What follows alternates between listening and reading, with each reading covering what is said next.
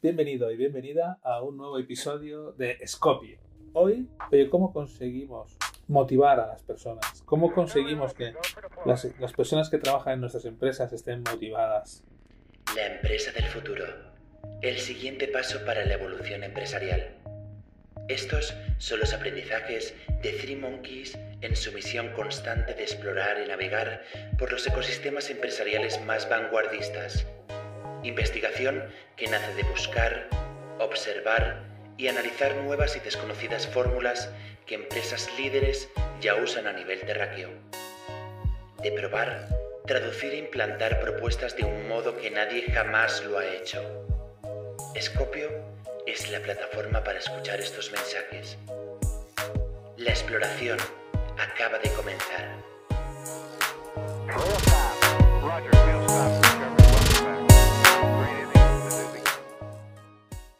Las empresas están alucinando, están viendo cómo en una situación sin precedentes, donde están surgiendo un montón de oportunidades y se están desencadenando las mayores transformaciones empresariales de la historia, están teniendo problemas porque ven que la gente no está enchufada. Ven que su equipo, sus personas, los trabajadores no están suficientemente motivados para, digamos, empujar a la empresa a, conseguir estos, estos objetivos que, que presenta este, este desafío digital.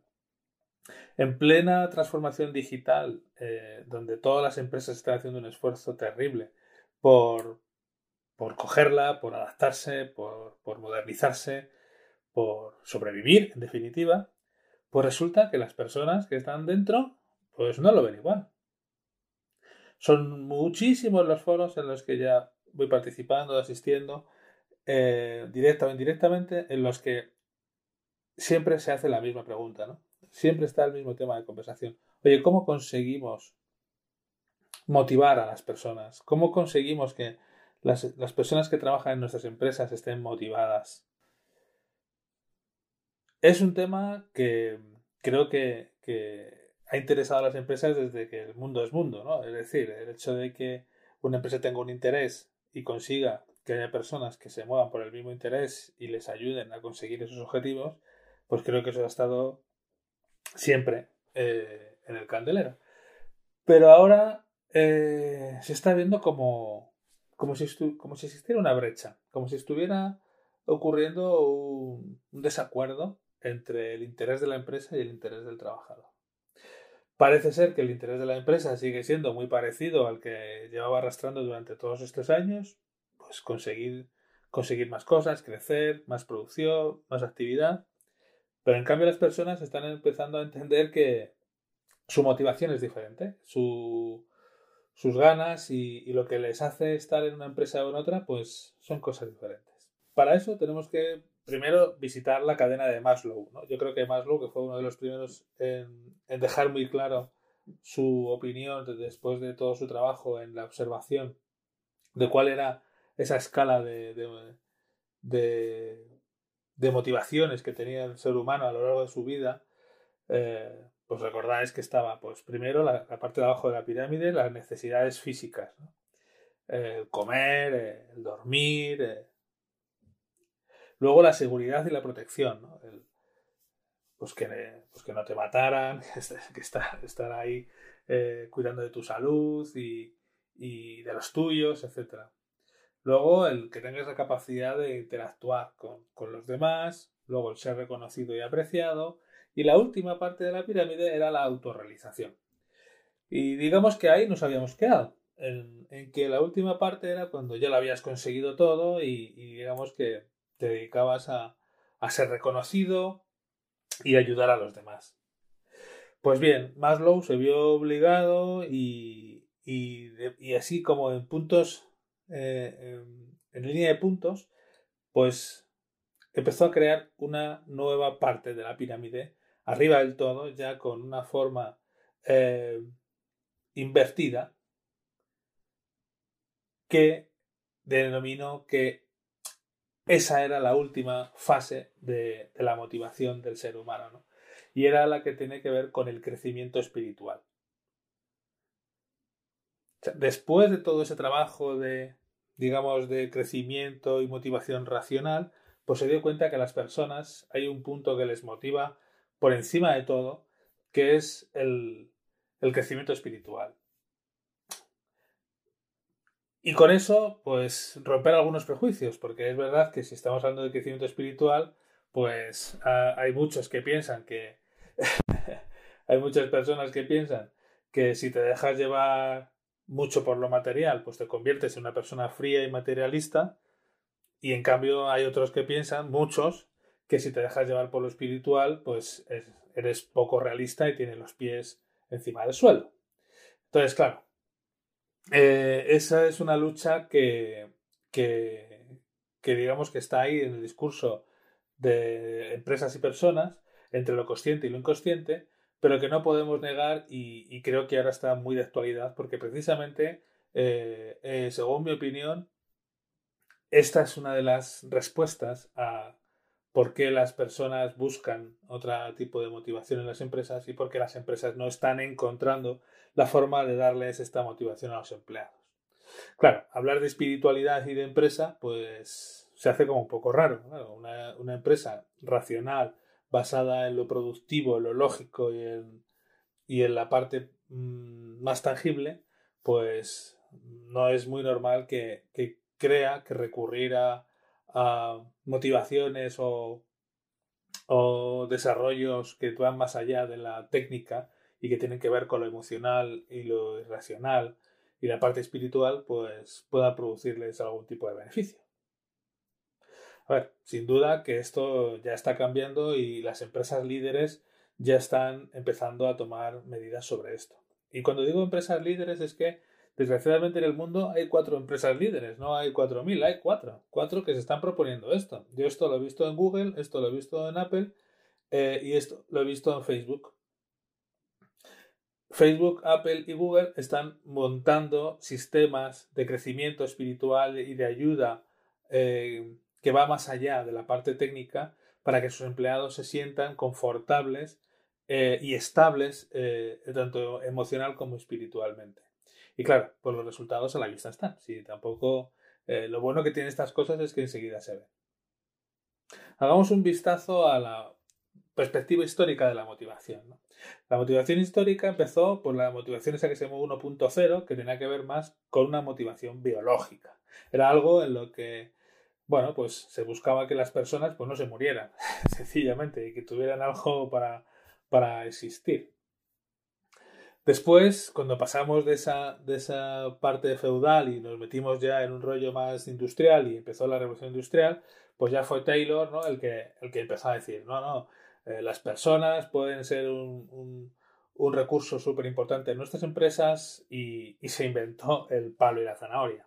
Bueno, ellos lo llaman pues la técnica de la recompensa y el castigo. Pero bueno, nosotros el palo y la zanahoria. Vale, pues inventaron el palo y la zanahoria. Es decir, si lo haces muy bien, zanahoria, o sea, te, voy poniendo zanahorias para, para, que te vaya motivando y vayas queriendo hacer cada vez más. Y luego tengo un palo, por si lo haces mal, pues te castigo y esa era la, forma que tenían de trabajar. O sea, Henry Ford, que, que fue el discípulo quizás más importante de Taylor en aquella época de la revolución industrial, sí, el de, los coches de Detroit, pues tenía varias frases míticas, ¿no? La que todos conocéis seguros, que es esa que hablaba de su relación con los clientes, ¿no? Y decía que, todo el mundo podía elegir el color del coche siempre que fuera negro. Yo creo que esa se ha hecho popular.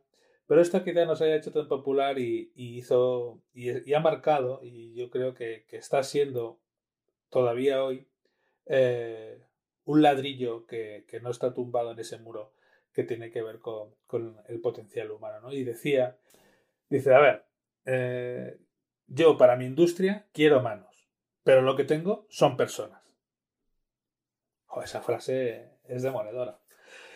Pues así era. Evidentemente eh, ahí nació el recurso humano, ¿no? El hecho de que las personas pues se comportaran como máquinas, eh, acercaran su, su trabajo lo más posible al comportamiento automático de los, de los procesos industriales y se mimetizaran ¿no? para lograr los máximos niveles de productividad.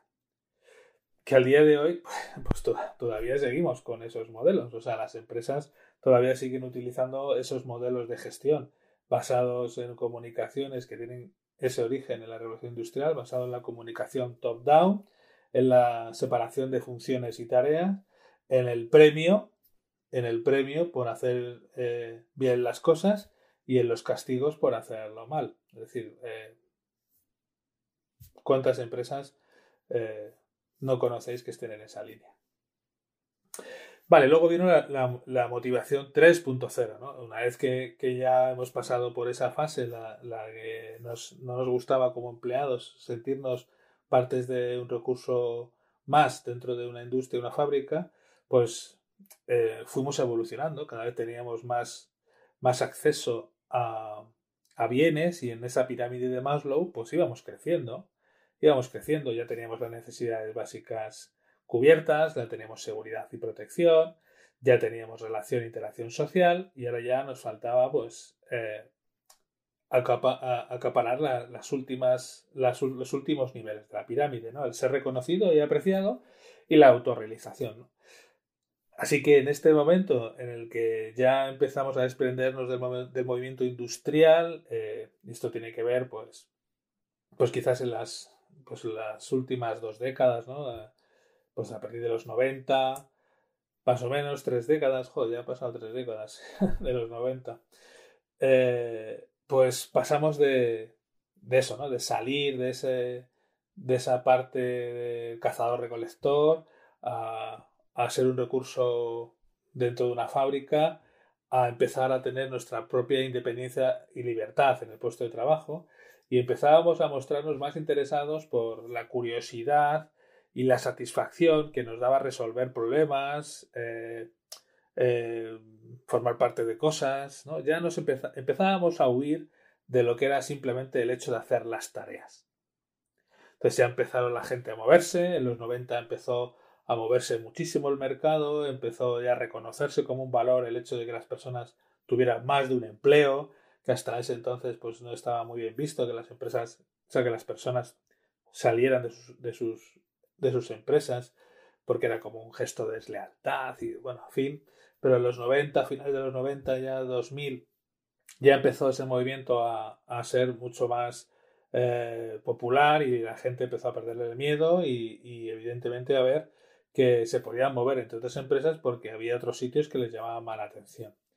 Si es verdad que todavía seguíamos moviéndonos y por ese hecho de intentar ganar más dinero y más dinero y más dinero, pero subyacentemente había otros, ya empezaban a verse otros movimientos que tenían que ver más con la satisfacción, con la curiosidad, con, hacer el trabajo que te gusta. Bueno, pues ya en los 2000 ya empezaba a, trabajarse ese concepto. Y así hasta que hemos llegado a hoy, ¿no? Que, yo ya no me atrevería a decir que esto forma parte de la motivación 3.0, sino que ya estaríamos en la motivación 4.0, ¿no? Donde, donde ya hay algo más que tiene que ver con la curiosidad y la satisfacción, sino que ahora ya no solamente tenemos esa curiosidad y esa satisfacción, sino que ahora queremos resolver problemas, queremos eh, ser protagonistas, queremos sentir que aprendemos, sentir que nos desarrollamos y sobre todo sentir que estamos a gusto. A gusto. ¿Y a gusto qué significa? Que emocionalmente tenemos un clima eh, óptimo para, para, estar felices o para lo que cada persona considera estar feliz, que, que, que podríamos resumirlo con lo menos conflictos posibles. Así que, ¿por qué estamos en este momento de evolución de, la motivación a la 4.0? ¿Por qué tenemos que evolucionar? Porque, mira, hemos visto varias cosas. Primero, que la motivación 2.0, la aquella del palo y la zanahoria, no funciona porque ya muchas de las tareas y de los trabajos que se realizan en las empresas dejan de ser repetitivos y dejan de ser autocontrolados. Es decir, estamos manejando eh, entornos empresariales cada vez más complejos, más inciertos y con un grado de incertidumbre cada vez mayor. Por lo tanto, el hecho de que las cosas ya no se sepan de antemano, pues provoca que que ya no se pueda hacer esa labor repetitiva y, que haya una marcada eh, regla desde, desde arriba que nos diga con toda la claridad cómo trabajar y cómo ejecutar nuestro trabajo con las mayores garantías. Nada que ver. Además, todo lo contrario. Cuando hay mucha incertidumbre, cuando hay que proponer ideas, cuando hay que precisamente resolver conflictos, manejar problemas, etcétera, etcétera, es cuando tenemos que soltar a las personas para, para que se, precisamente se puedan desarrollar y ser ellas mismas y ofrecer a la empresa todo ese potencial. Por lo tanto, el encorsetamiento que puede dar el premio o el castigo, de hecho, se pueden volver contraproducentes. Porque encasillarse en una función, tener limitadas las horas, tener limitados los espacios, tener limitados los ámbitos de actuación, en fin, esas cosas pues, pues suceden y eso ya empieza a ser un problema. O sea, recuerdo un caso, por ejemplo, en un, en un banco, en un gran banco a nivel nacional, en el que pude trabajar con ellos. Eh, y, y, justamente estando yo trabajando con ellos, pues estaban viviendo un caso de esto, ¿no? Y es que había venido un gran talento que tenía que ver con las competencias del Big Data.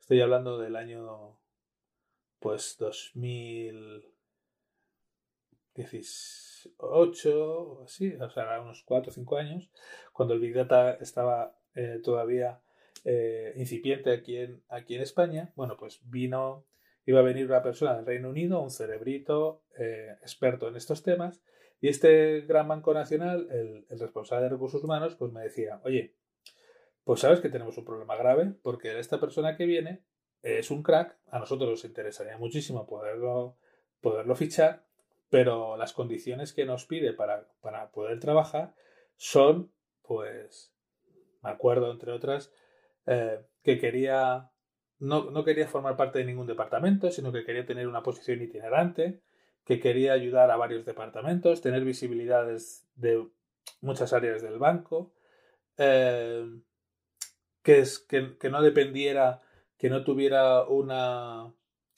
que él no tuviera responsabilidad en cuanto a, a, tener equipo. También quería eh, él formar parte de la toma de decisiones en, en algunos comités.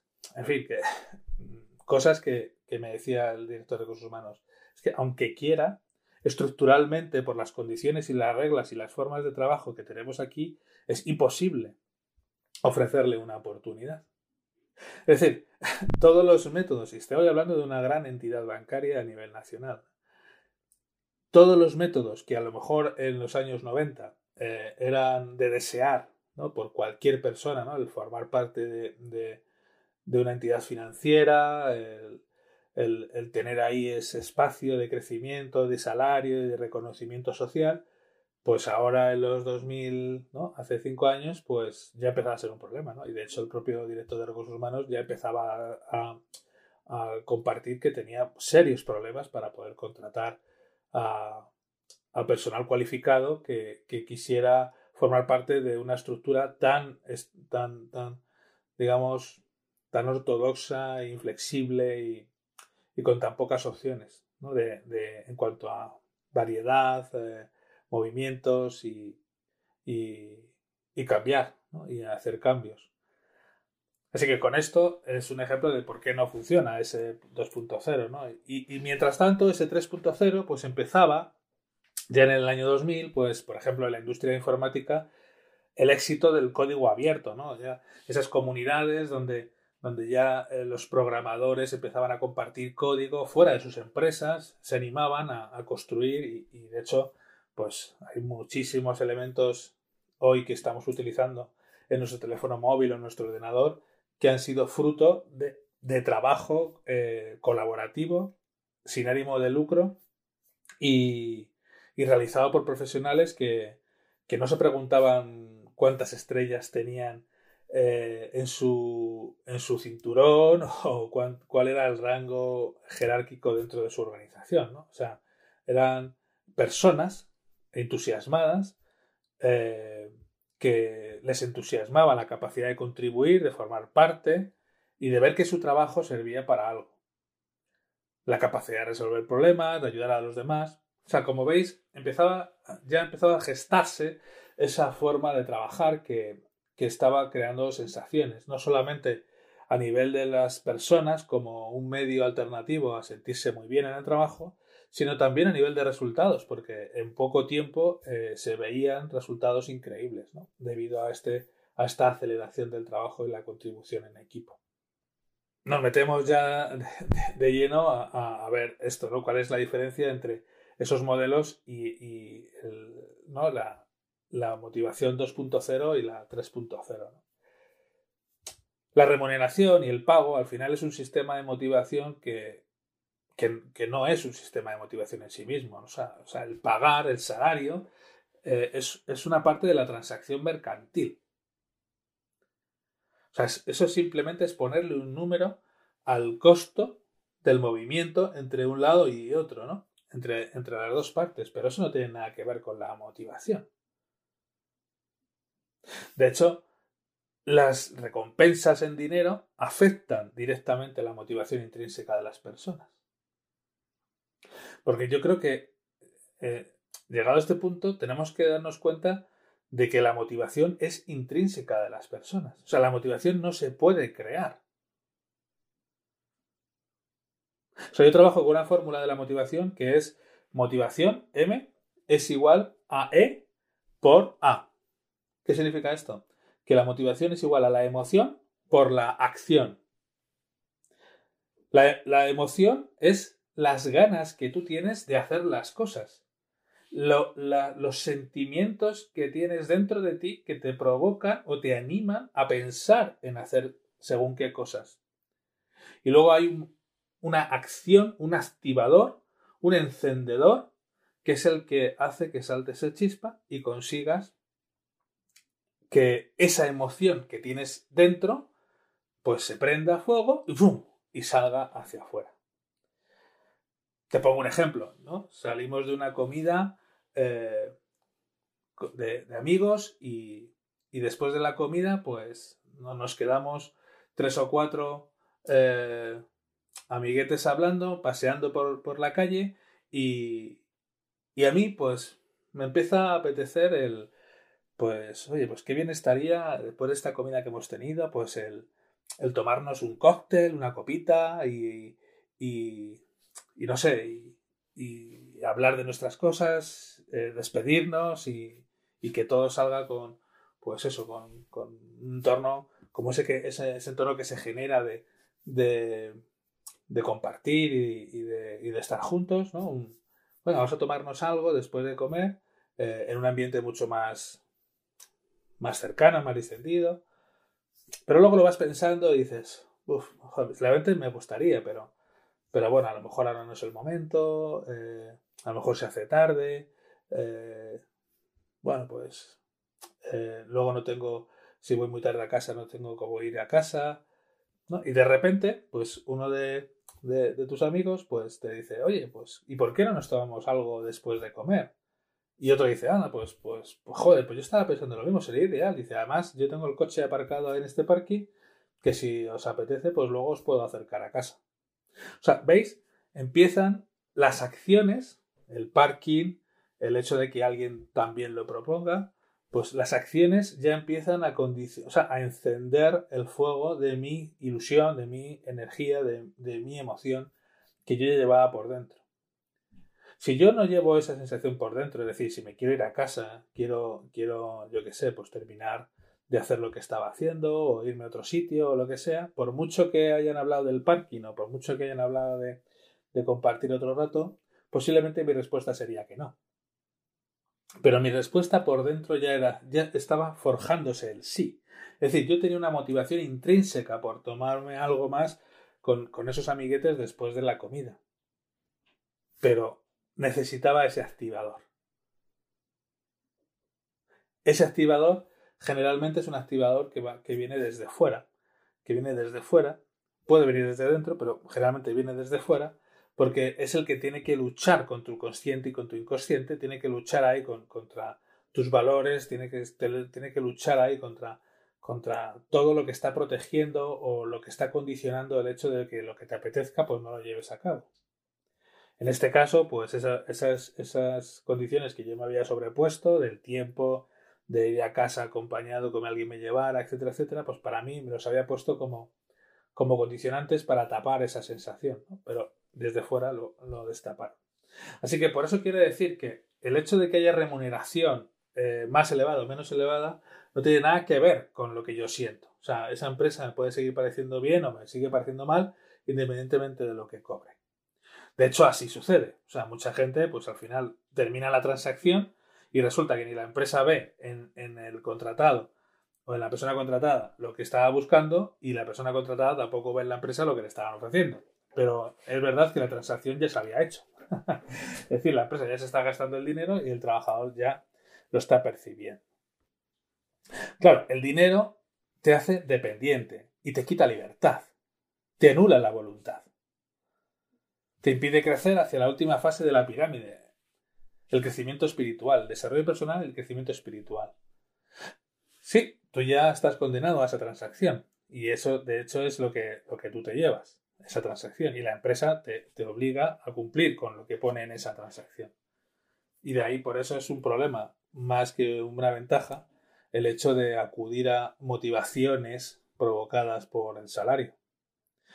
Hay que tener mucho cuidado a nivel de empresa y mucho cuidado a nivel, a nivel eh, trabajador profesional porque esta, esa transacción se puede convertir eh, en algo que luego pues te acuerdes y digas, jolín, pues ahora no, no puedo salir o me cuesta más salir o como digo que no o las condiciones son más difíciles para poder cambiar, ¿no? Y la empresa dice, jolín, pues, pues lo tenemos y nos hemos gastado un dineral, pero no, no, no nos rinde como, como, pensamos que iba a rendir, no encontramos los beneficios de eh, y el retorno de la inversión tal y como lo teníamos previstos. Y claro, porque eso no tiene nada que ver con el dinero. Eso tiene que ver con la motivación intrínseca y cómo se disparan esos triggers, esos disparadores eh, para que se pueda precisamente sacar a la luz esa motivación. Por lo tanto, si no tenemos a las personas que intrínsecamente tengan en su interior esas ganas, esa ilusión, ese ímpetu por querer formar parte de estos equipos o de estas empresas, pues da igual lo que hagamos, nunca va a salir. Es como si me, si me siguen insistiendo en tomarnos algo cuando yo ya tengo comprometida la tarde o tengo pensado hacer otras cosas. Pues me da igual lo que me digas, no voy a tomarme nada, no voy a tomarme nada. Aunque me pongas un sitio extraordinario, aunque me pongas eh, la mejor música, aunque pongas, no igual, no voy a ir, porque... Y si voy, que es un poco lo que, lo que quizás nos viene a engaño, y si voy, pues a veces es algo que, que, que no disfrutas, ni, ni tú disfrutas, ni haces disfrutar a los demás, por lo tanto, porque estás pensando más en, en, lo que estás dejando de hacer que lo que estás haciendo en ese momento.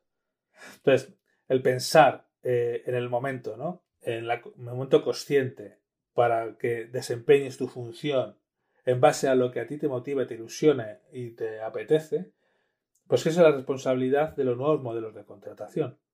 Así que olvidaros del tema del dinero. El tema del dinero no es más que, pues, hombre, pues, si es verdad que si al final hay una puja y, lo que marca la diferencia entre una empresa y otra es el dinero, pues entonces sí, pero, pero primero aseguraros de que esas personas tienen, tienen la motivación intrínseca, tienen las ganas por debajo de poderlo hacer.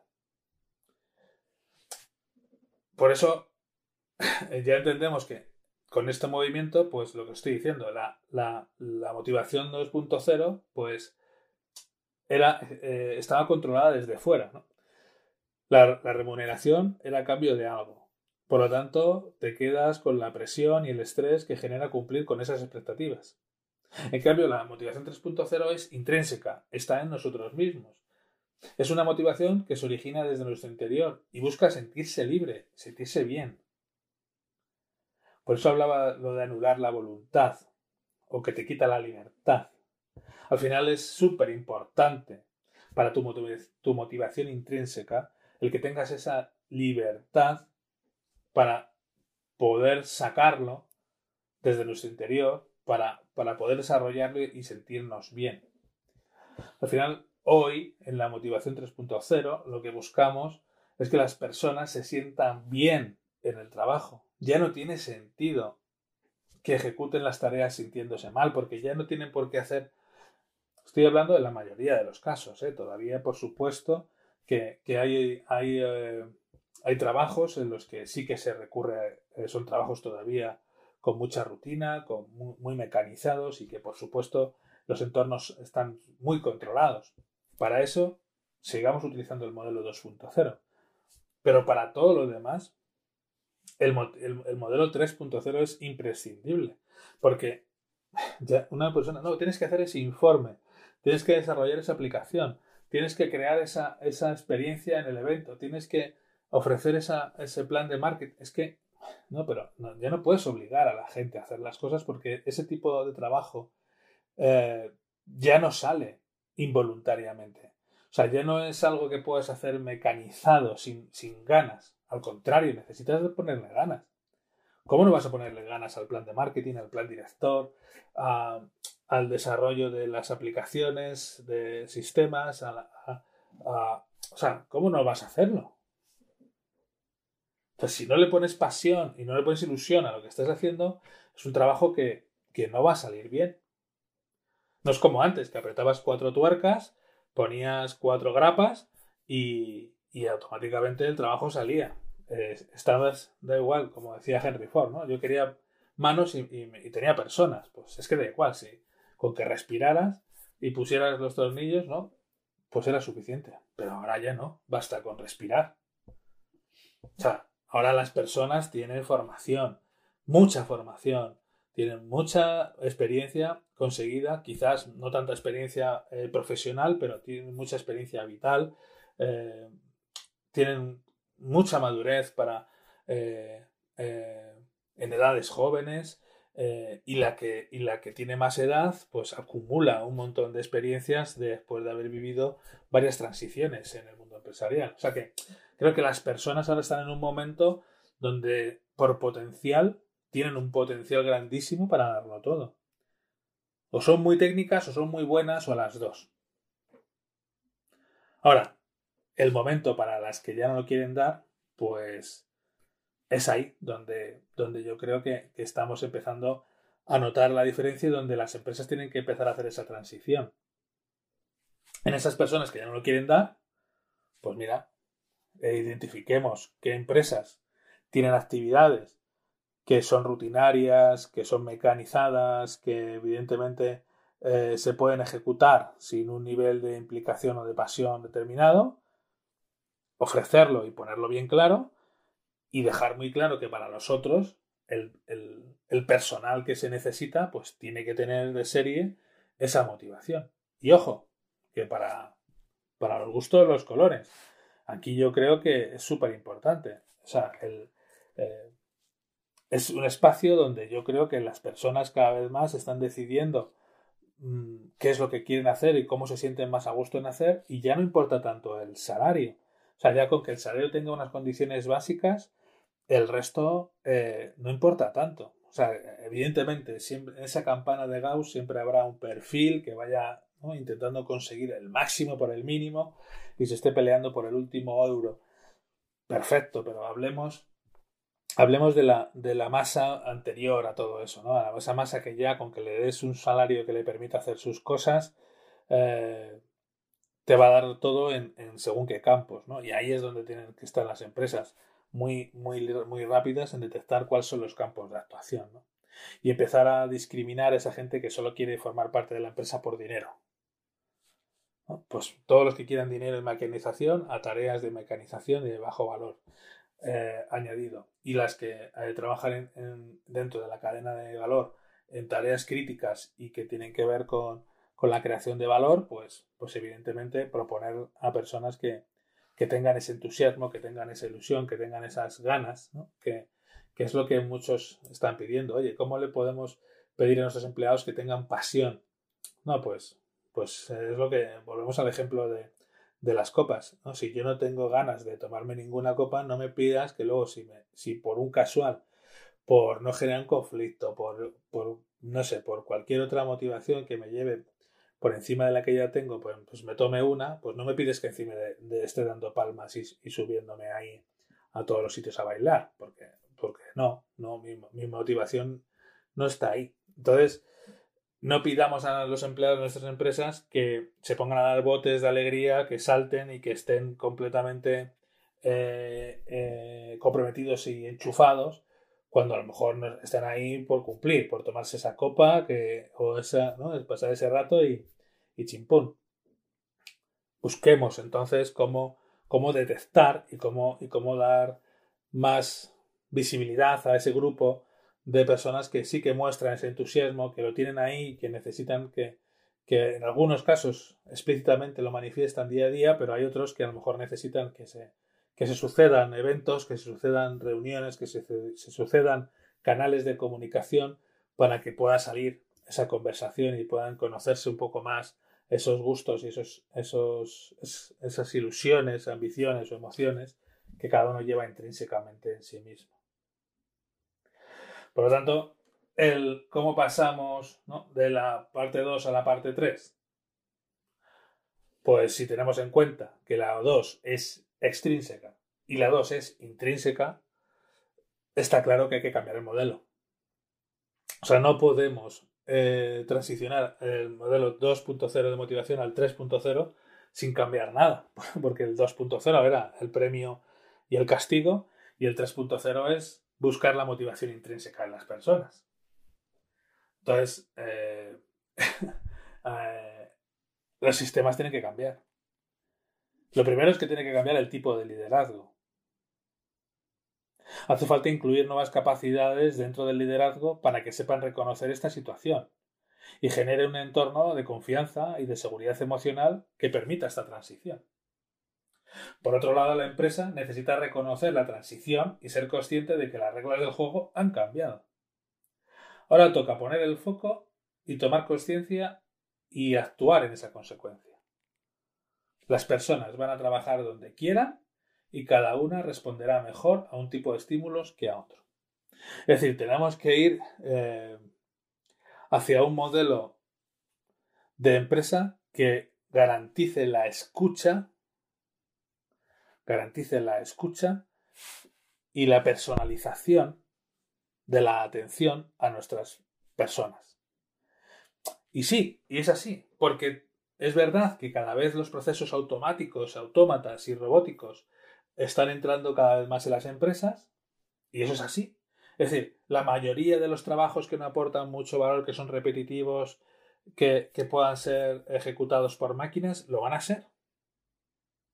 O sea, hoy ya están siendo los contables, ya, están, ya están eh, eh, despachos de abogados, eh, o sea, más allá de lo que ya conocemos, que por supuesto que son las fábricas, ¿no? Y todo lo que es la industria, que eso por supuesto, ¿no? Pero es que ya estamos llegando a las oficinas, ¿no? Ya estamos llegando a las oficinas donde un contable, eh, las nóminas, eh, eh, gestión de, litigios de, mm, penales, administración de, de oficinas, o sea, áreas de administración, secretariado, en fin, atención al cliente. Bueno, hay un montón de, áreas que, que se están eh, pasando hacia un modelo más automático, más robótico, en favor de las personas. ¿Qué quiere decir esto? Que cada vez vamos a tener menos personas en nuestra organización. Porque nuestra organización al final va a tener una parte mecanizada y automática y una parte muy de personas. Pues va a ser cada vez más fácil el tener esas personas cada vez más cerca y, y estar más atentas a precisamente lo que cada uno te puede aportar. Es decir, si tienes personas, igual que tienes maquinaria, ¿no? Yo creo que es muy fácil entender que una maquinaria, pues, yo qué sé, pues, por ejemplo, una envasadora de refresco, pues eh, la parte del etiquetado, eh, por poner un ejemplo, ¿no?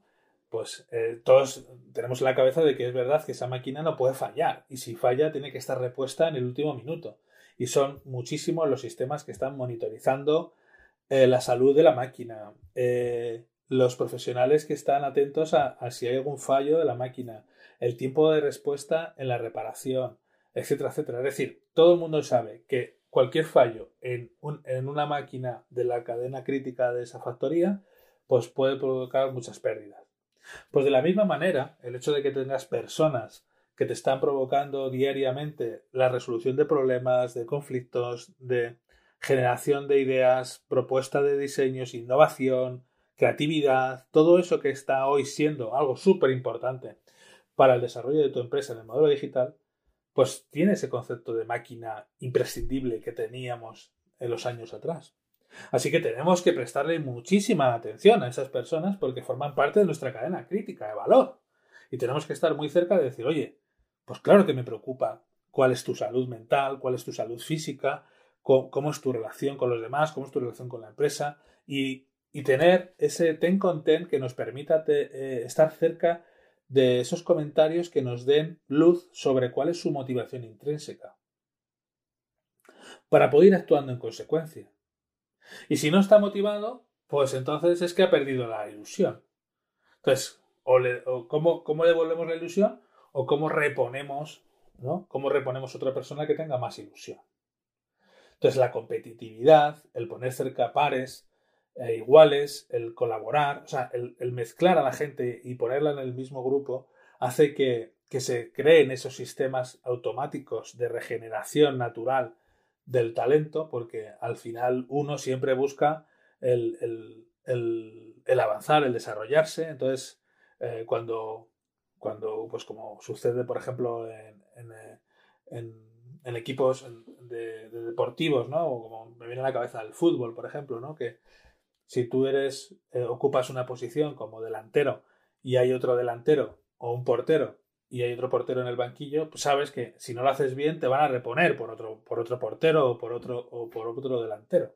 Entonces, yo creo que esa competitividad sana que crea el espacio colaborativo y el trabajar juntos, pues hace que las empresas tengan más oportunidades para poder tener eh, cerca esos escenarios que, permitan el reconocer e intuir por dónde van los tiros en cuanto a la motivación.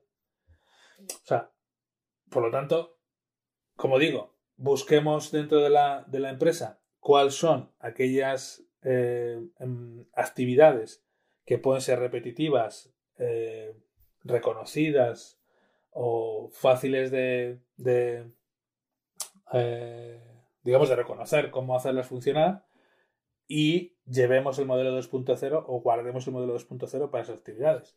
Pero todas aquellas que no forman parte de, esa, de ese conjunto de actividades, y formen parte de nuestra cadena de valor, necesitamos obligatoriamente llevar a esas personas a un sistema de motivación que les permita el desarrollo personal y el, crecimiento espiritual. Al final, esto, eh, aquí hay un término que, a mí me gusta, me gustó mucho cuando lo conocí y creo que es súper chulo y os lo comparto, que es el término mono zukuri, que viene de, de cómo no, de Japón. Y, con el Monozukuri lo que ellos están eh, es, un sistema de trabajo basado en, el, en general el flow, el flow, el flujo, el, sentirse feliz y a gusto haciendo lo que, lo, que están haciendo. ¿no? Entonces, el flow, como decía el, el escritor de bestseller Daniel Pink, eh, es el oxígeno del alma. El flow es lo que nos permite estar más involucrados y ser más productivos.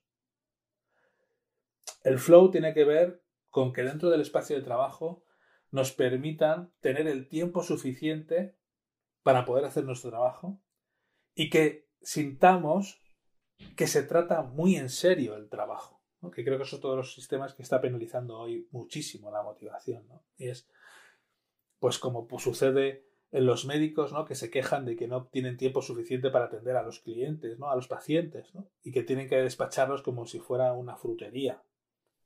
Manzanas y... Entonces, necesitamos que cuando tienes una... No, quiero este informe, lo quiero para mañana. No, quiero que termines esto ya. Esto es para hoy. Oye, deja lo que estés haciendo y ponte esto y en dos horas... O sea, eso significa que, el trabajo no tiene sentido. Y cuando un profesional detecta que el trabajo no tiene sentido, pues se viene abajo. Dice, es que, ¿qué estoy haciendo? O sea, necesito que el trabajo me den el tiempo suficiente para poderlo hacer y que sobre todo sienta que, se que, me tratan en serio, no, a mí, no a mí como profesional, que, que por supuesto, que eso fuera parte del respeto, sino al trabajo, que no lo almacenan de cualquier manera, que lo reciben y lo, y lo atienden y lo reconocen, en fin, que eso llega a buen puerto, que tú lo puedes ver, que, formas parte de esa cadena y lo estás viendo. Es así con, ese sistema monozokuri donde entramos en un tipo de trabajo donde el, el, profesional se encuentra más comprometido, más autorrealizado y mejor consigo mismo. Estamos alcanzando esa parte última de la pirámide, donde estás feliz contigo mismo. Jolín, estás en tu sitio, con, un trabajo que te están reconociendo que, está genial, eh, que es súper importante, que tal, que cualquier, pero estoy de cualquier trabajo, ¿no? O sea, aquí os puedo contar esa, esa historia de, de, de cuando empezó el ferrocarril, de cuando empezó el ferrocarril, el ferrocarril en Estados Unidos, y claro, había mogollón de gente trabajando en las catenarias y eh, trabajando en, colocar las vías y todas esas maderas, esos tablones que, asientan los raíles de, acero, etc. Entonces, eh, había gente que a lo largo de toda su vida solo construía vigas de madera. Y estaba hasta las narices de construir vigas de madera hasta que un, un, directivo de, una de las compañías, para conseguir precisamente que que aceleraran el proceso y, buscar más, más implicación de los empleados, pues les llevó a uno de los caminos y les enseñó que esas, dónde se colocaban esas traviesas, para qué eran y que en definitiva eran para que pudieran pasar para conectar su pueblo con la gran ciudad. Entonces, claro, el nivel de implicación y de motivación de las personas creció. Funda bueno, eh, increíblemente. ¿Por qué? Porque vieron que valía para algo. esas horas que tiraban ahí haciendo bloques de madera que parecía que no servían para nada porque se almacenaban y se dejaban ahí tirados en un, en un, rincón, pues al final no era para tenerlos en un rincón, sino que era para construir la comunicación y el acceso a servicios y al progreso de su pueblo hacia la gran ciudad. Es decir, que no me refiero a que, a que entendamos que el trabajo tiene que ser siempre un trabajo de de poner cohetes en la luna. No, no, no. Cualquier cosa es súper importante. Desde colocar las bolsas de plástico al lado, al lado de, de, la caja en la frutería, desde, desde despachar, eh, de crear, crear, poner los papeles para poder despachar. da igual, es que cualquier, cualquier tarea, cualquier tarea tiene, por supuesto, un reconocimiento y un valor dentro de la cadena de valor de ese producto o de ese servicio. Así que quedaros con este, este sistema. Monozokuri, ¿no? La maestría y el flow. El flow. Yo siempre que trabajo busco lo mismo. Yo le digo a mis clientes que estemos siempre manejando el flow, el flujo de trabajo. Eso es lo más importante. Porque esa, esa capacidad de crear esa atmósfera donde el tiempo no importa, donde no hay nada, no, no, importa nada más que la satisfacción de hacer tu trabajo y de, de, contribuir con lo que estás haciendo, el tiempo se para. O sea, es, es, la misma sensación que cuando estás en la cocina, en un hobby, eh, ¿no? cuando estás haciendo algo que te gusta, el tiempo se para. Y además, cuando te enfrentas a un problema y fallas, pues es que como que te motiva más, ¿no? Tengo que seguir, ¿no? Entonces no, no te paras, sigues hacia adelante. O sea, ese estado de flujo te permite estar en una salvaguarda emocional y de energía que te empuja, que te empuja a hacer lo que quieras. Pero para crear ese, estado de flujo, pues pasemos por eso, ¿no? Por, por, cambiar el tipo de liderazgo, que se reconozca, que se dé estabilidad, que se cree el clima, que se generen estados de confianza, que se propongan los canales de comunicación para detectar cómo están las personas y que busquemos cómo identificar esa cadena de valor con las áreas y actividades que aportan valor darle ese peso y ese tiempo y, ese, y esos recursos para que las personas puedan trabajar el tiempo suficiente y, y ser autónomos en la medida que puedan para, para, para poder trabajar en, su, en ese flow sin que, nada sin que nadie les moleste. Acordaros que el flow es el oxígeno del alma, el alma, y que el alma es el que nos lleva a estar más involucrados, más productivos, porque el alma es el que nos lleva a generar esas, esas motivaciones intrínsecas, esas ilusiones, alegrías, esas ganas de hacer las cosas. Por eso se está viendo de un tiempo a esta parte, muy poco, muy poco tengo que decirlo, pero bueno, ya se está viendo por lo menos la intención de que esos modelos económicos anglosajones, donde la toma de decisiones iba de arriba abajo, la producción era impulsada por reglas, eh, y el valor lo tenían los accionistas, pues tiene un número cada vez más decreciente de partidarios. Tengo que decirlo, este modelo al final conduce al egoísmo, a la codicia y destruye rasgos positivos como la claridad, la transparencia y la responsabilidad. Además, la organización, mediante el control de la gente, está condenada al fracaso. Es un miedo que es muy reconocido por cada vez un mayor número de personas. El sentimiento de control. Por eso organizaciones que se centran más en los principios humanos, en la coordinación, digamos la artesanía, la solidaridad, ¿no? Todo esto que estábamos hablando antes del código abierto, ¿no? Eh, ser, crear espacios nuevos de trabajo que, que ayuden a que estas sensaciones se provoquen, se generen y se puedan gestionar y canalizar.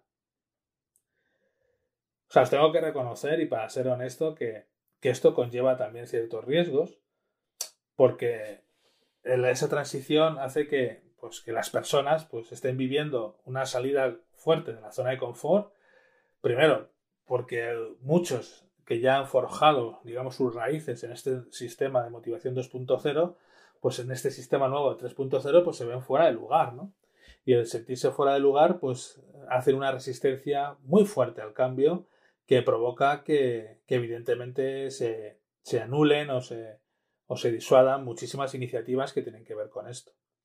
Sí, porque quizás los puestos que más han alcanzado, digamos, esa relación motivación-dinero, pues quizás son las que más se ven eh, perjudicadas por este nuevo movimiento, ¿no? Porque dicen, oye, es que a lo mejor, pues yo vengo aquí a ser responsable de este grupo, pero, pero mis ganas y mi ilusión, pues tampoco no están aquí. O sea, yo, mis ganas y mi ilusión están en esquiar, o está en otra empresa que tengo, o en, o en cuidar de mis mascotas. O sea, de gente que ha perdido la ilusión por el puesto de trabajo, ¿no? Entonces, como hagas esa pregunta y, potencies a las personas que, sacan esa necesidad y esas ganas y esa ilusión por, por querer trabajar en donde están, pues hay un conflicto ahí que, que os tengo que reconocer. Existe y es un riesgo, pero que como esto tiene que ver con personas, pues al final son movimientos que, terminan tarde o temprano mm, llevándoselo, porque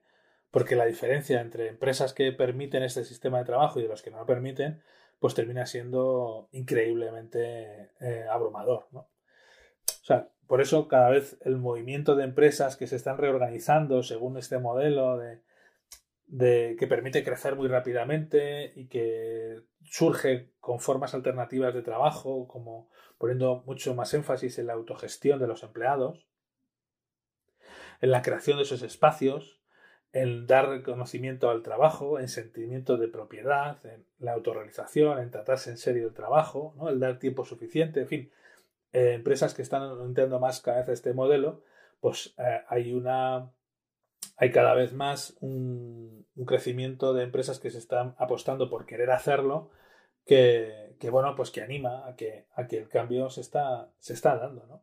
El cambio se está dando y se terminará y se terminará dando. O sea, yo sé que el cambio de cultura no es fácil, de hecho es a lo que sabéis que me dedico eh, en cuerpo y alma, que hay muchas empresas que están luchando y que precisamente este, este podcast de hoy pues viene un poco para, para ayudar a eso, a que, a que tanto las personas como las empresas eh, se comprometan un poco más, primero en levantar conciencia de que las reglas han cambiado, de que los sistemas de motivación ya no son lo mismo, de que la ciencia, tanto social, ciencia social del comportamiento, como la psicología y, otros, y, otras, y otras artes, nos están dando cada vez más pautas para entender cómo conducir la, motivación y la gestión de las, de las personas eh, que quieren formar parte de nuestra empresa de una manera más efectiva y que, bueno, pues que, que sobre todo para esos jefes que intenten cambiar esa figura de jefe por una que yo llamo más de, de productores, de cultivadores, de consejeros, de desarrolladores, ¿no? Es decir, que ahora ya los jefes eh, pueden tener equipos donde dominen más la situación los equipos que uno mismo. Entonces, esa autonomía y esa autoorganización que, que, tienen equipos de alto rendimiento, pues provoca que los jefes se, se conviertan más en facilitadores, en, en, cultivadores, como digo yo, ¿no? Porque digo cultivadores porque es como, como que tu experiencia, tu conocimiento y, tu, y todo lo que llevas adquirido eh, los años de trabajo, pues te tienen que ayudar a, a crear un huerto para que tus plantas y tus flores salgan de manera excepcional, salgan un, un huerto que gane campeonatos. Pero ya sabiendo que los consumidores quieren el fruto y la belleza de tus flores y de, y de, tus, y de tus, plantas, pero ya no, ya, no, ya no, te quieren a ti tanto como, como el dueño de la finca, sino que ya quieren el producto, es el resultado del esfuerzo de la tierra y la combinación del, agua, el bienestar, la, luz, etcétera, etcétera, y de ti mismo. Es decir, tú ya formas parte del éxito como jefe, pero siendo uno más dentro de toda la cadena, no siendo el representante sino siendo ese cultivador, ese consejero, ese, esa persona que sabe sacar y poner el tallo en su sitio de cuándo hay que regar y cuándo no hay que regar. Eso es, eso es. Pero deja las flores, deja las flores que salgan y que brillen y deja los frutos que, lleguen a los clientes y, los clientes disfruten con los frutos. Y tú quédate en esa silla disfrutando de, los resultados, que eso es lo más magnífico, ¿no? Ver cómo, cómo la gente consume tus productos